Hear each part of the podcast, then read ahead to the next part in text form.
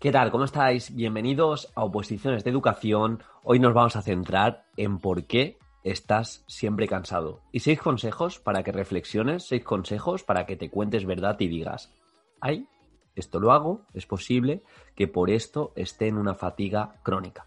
Primero de todo decirte que esta noche, sí, esta noche cerramos ya las inscripciones y el acceso al curso de 101 trucos para sacar la plaza. De hecho, en mi cuenta de Instagram ya tenéis el calendario a toda la gente que esté dentro para observar y ver cuándo vamos a tener esos bonus y esas masterclass que, que, hemos prometido a toda la gente que haya entrado. Así que si aún no estás dentro, creo que es el momento. Entra en 101 trucos para sacar la plaza y vas a poder disfrutar de todos los vídeos de la semana. Pero eso sí, hoy a las 12 de la noche cerramos y ya se acaba el primer curso que he lanzado. Nada, lo dicho, nos vamos a centrar en cómo estar menos cansados. Recuerda, soy Diego, presentarse ahora. ¿eh? Si no lo sabías, estás en el podcast de Diego, preparador de posiciones. Y ¿qué pasa? Que el otro día en los directos de Instagram, que por cierto ahora estoy haciendo, estoy haciendo bastantes, esta semana he hecho tres o cuatro, os recomiendo que me, sigáis en instagram.com preparador me comentaba una opositora que está cansada siempre. Dice, yo es que me levanto cansada, da igual cuánto tiempo duerma, eh, que siempre estoy cansada, siempre estoy desmotivada.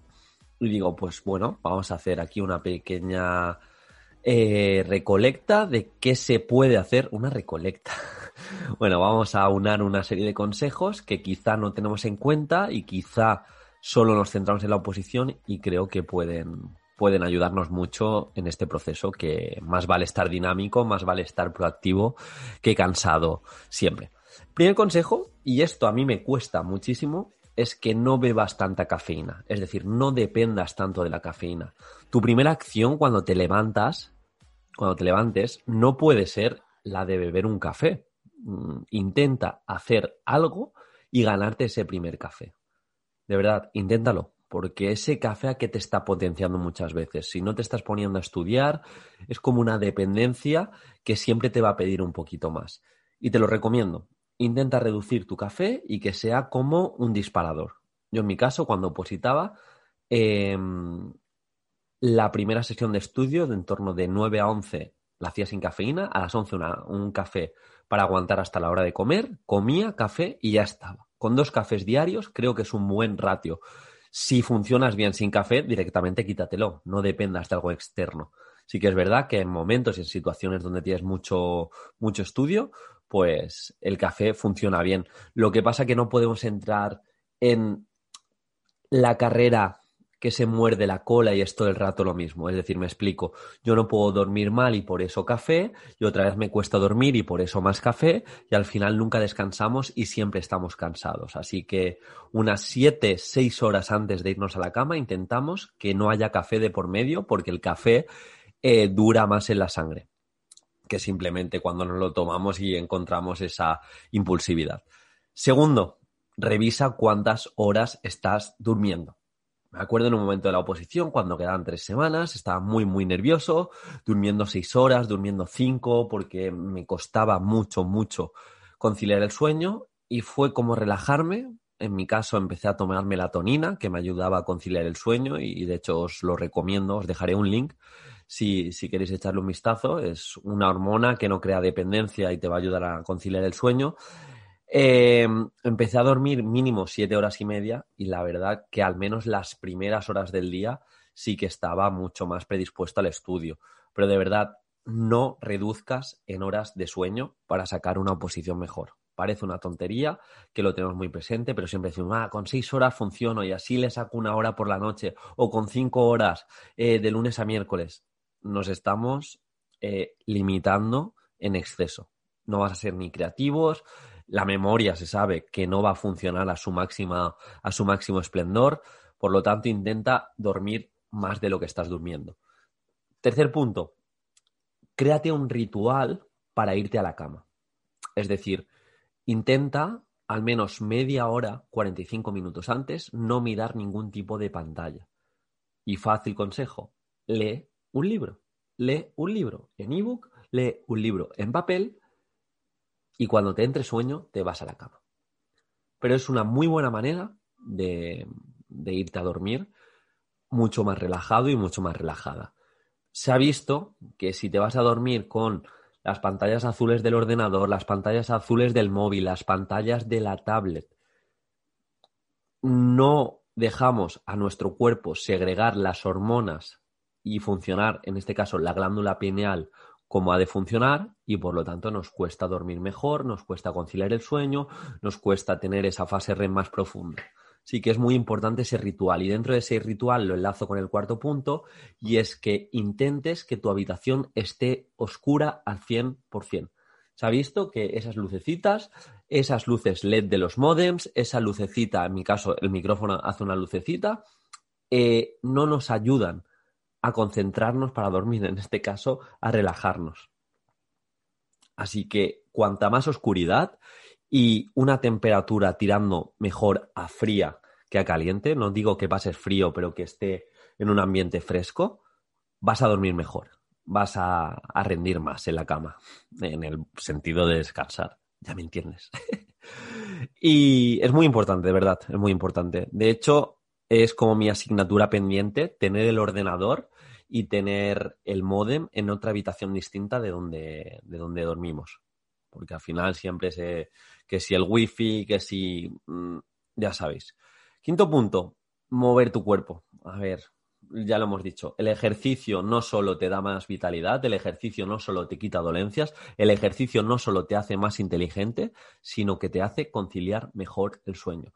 Si al final nosotros no cansamos a nuestro cuerpo, no le damos la energía que requiere, llegamos a la cama y muchas veces nos cuesta, lo dicho, conciliar el sueño, nos cuesta descansar.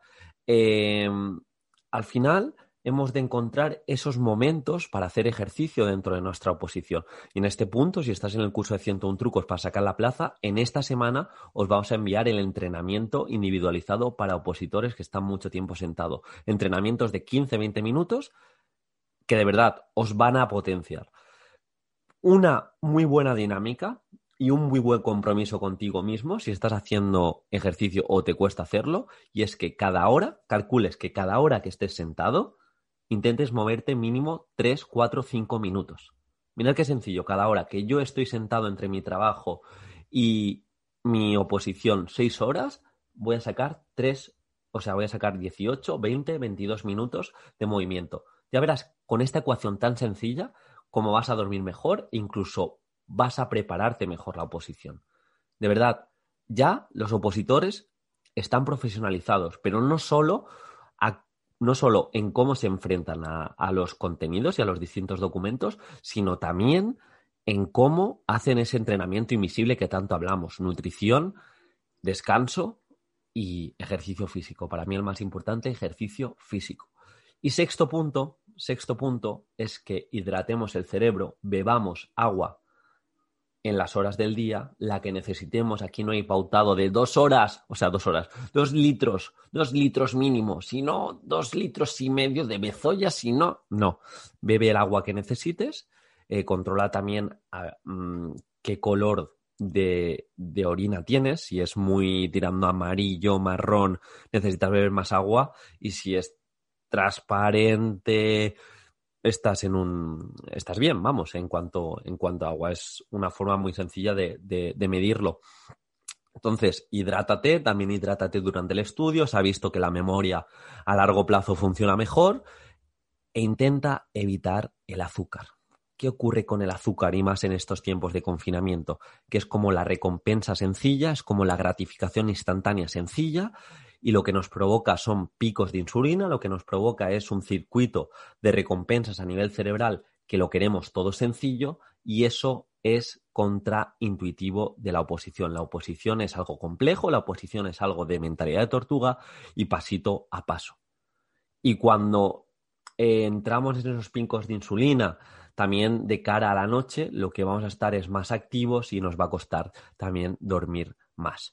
Así que revisa esto, antes de irte a, no, es que necesito cosas más complejas, este complemento alimenticio que me han dicho. Bien, revisa lo básico. No bebas tanta cafeína y úsala a tu favor. Date más oportunidades de dormir, es decir, duerme más. no mires las pantallas antes de irte a la cama, haz tu habitación más oscura y ten un ritual que te predisponga al sueño, véase un libro, véase algo que no sea pantallas, verás cómo empiezas a dormir mejor. Intenta moverte más, no te pido ya que hagas una rutina de entrenamiento, que hoy en día hay un montón para casa, sino que te muevas más y evita el azúcar e hidrátate. O sea, siete puntitos, que si cumples estos siete puntos, como mínimo vas a descansar mejor y vas a tener más vitalidad, que es lo que buscamos. Espero que te haya gustado.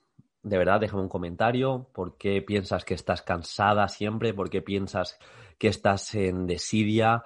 No sé, dale una vueltecita y si necesitas cualquier tipo de ayuda, me, me comentas. Y recordaros, recordaros, hoy cerramos el curso ya no se puede entrar más. Es posible que este curso no vuelva a salir nunca más, porque nos ha costado mucho y casi morimos de estrés y no sabemos cómo puede funcionar en un futuro, pero sabemos que con esto vamos a tope.